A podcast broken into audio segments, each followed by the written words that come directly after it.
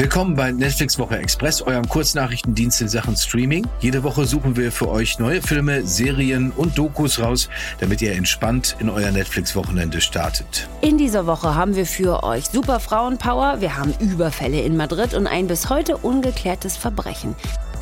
Hier kommen unsere Empfehlungen der Woche. Klaust du mir heimlich meine Leute? Deine Leute? Jeder hier macht sein eigenes Ding, okay? Ach ja, so ist das? Gut zu wissen, wenn ich Mercedes wieder was abdrücken soll, damit sie dich aus dem Knast boxt. Ja, du scheiß Poser? Hast du das schon vergessen?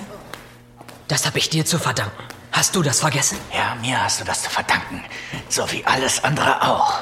Ich hab dir alles gezeigt, du verfickter Klugscheißer. Na gut, wir können ja weiter zusammen Dinger drehen, wenn sich was ergibt.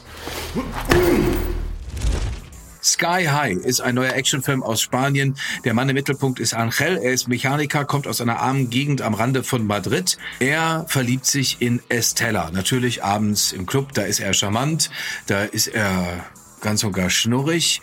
Tagsüber oder in anderen Nächten geht er einem sehr problematischen Geschäft nach, denn er überfällt andere Häuser, er bricht ein und äh, das wird insofern dramatischer, als dass sich ihm ein unbarmherziger, unerbittlicher Polizist auf die Spur setzt.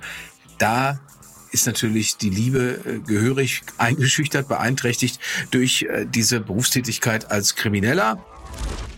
Angel wird gespielt von Miguel Herrán, ist ein großer Star in der ganzen spanischsprachigen Welt. Man könnte ihn aus der Serie Haus des Geldes kennen, aus der Serie Die Telefonistin. Dieser Film, dieser Film Sky High war 2020 in Spanien einer der drei erfolgreichsten Kinofilme des Jahres. Und wenn alles klappt, wenn alles so läuft, wie es laufen soll, dann wird aus dieser tollen Vorlage der hochattraktive Angel, gespielt von Miguel Herrán und natürlich die hochattraktive Estella, wird daraus eine Serie bei Netflix. Thunder Force braucht diesen Bus. Lydia nicht. Du wirfst jetzt nicht diesen Bus. Lydia? Ich hab ihn! Nein, Sie sind zu weit weg. Lass ihn sofort wieder runter! Ich verstehe dich nicht, weil ich gerade dabei bin, einen Bus zu werfen! Ein neuer Comedy-Action-Film, zwei ungleiche Freundinnen, nämlich Lydia und Emily, bekommen dank einer Geheimformel plötzlich Superkräfte. Lydia, die wird übrigens gespielt von Melissa McCarthy, wird übermenschlich stark und kann mal so eben Busse werfen. Und Emily, gespielt von Octavia Spencer, kann sich unsichtbar machen. Und zusammen nehmen die beiden den Kampf gegen so Superschurken auf, wie zum Beispiel Jason Bateman, der die Krabbe spielt. Das Ganze macht richtig viel Spaß zu gucken. Es ist nämlich so eine Mischung aus Slapstick und Superkräfte. Ähm, es ist aber auch ein satirischer Blick auf die Alltagsprobleme von SuperheldInnen, wenn es dann zum Beispiel darum geht, dass man in so engen Lederanzügen schlecht nur in ähm, Sportwagen kommt oder dass diese Lederanzüge zum Beispiel nicht gewaschen werden können und deswegen auch irgendwann anfangen zu stinken. Melissa McCarthy ähm, brilliert hier in dieser Rolle als Lydia und ist damit natürlich komplett zu Hause. Comedy-Rollen, das ist das, wofür man sie kennt, egal ob es jetzt Mike in Molly oder Bridesmaids ist.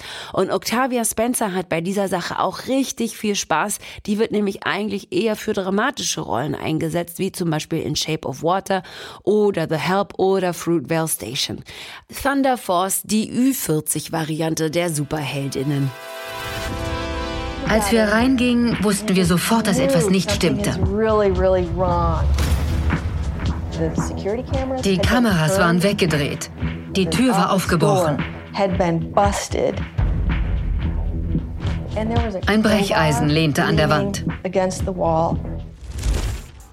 Der größte Kunstraub der Geschichte ist eine Doku-Serie über tatsächlich den größten Kunstraub der Geschichte, von dem die Leute nicht mal wissen, die in der Nachbarschaft wohnen, mitunter.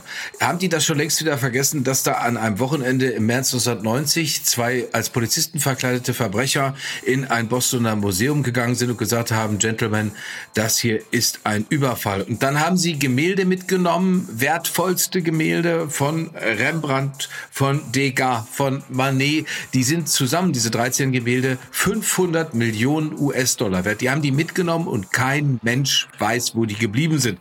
Logischerweise ist das kein Rätsel, was man einfach so Rätsel sein lässt, sondern da gibt es Polizisten, Kunstexperten, andere Kuratoren, die sich dafür interessieren und die sagen, wo sind die denn nur geblieben? Die Polizei in Boston weiß äh, um ihre Pappenheimer in der eigenen Stadt, weiß, wir haben hier italienische Mafiosi, weiß, wir hatten damals jedenfalls diese äh, Bande um äh, James Whitey Bulger. Wer könnte diese Bilder haben? Wie können die einfach spurlos verschwinden? Und das sind sie nämlich bis heute noch. 31 Jahre später weiß kein Mensch, Mensch, wo sind diese unersetzlichen Bilder hin? Und weil das gerne gewusst würde, weil gerne diese Bilder zurückkehren sollen an ihren Ort in das Museum in Boston, ist eine Belohnung ausgesetzt von 10 Millionen Dollar. Wer diese Recherchen verfolgen will oder wer sogar eigene Recherchen anstellen will, der, der sieht das in der größte Kunstraub der Geschichte, wo der Stand der Dinge ist.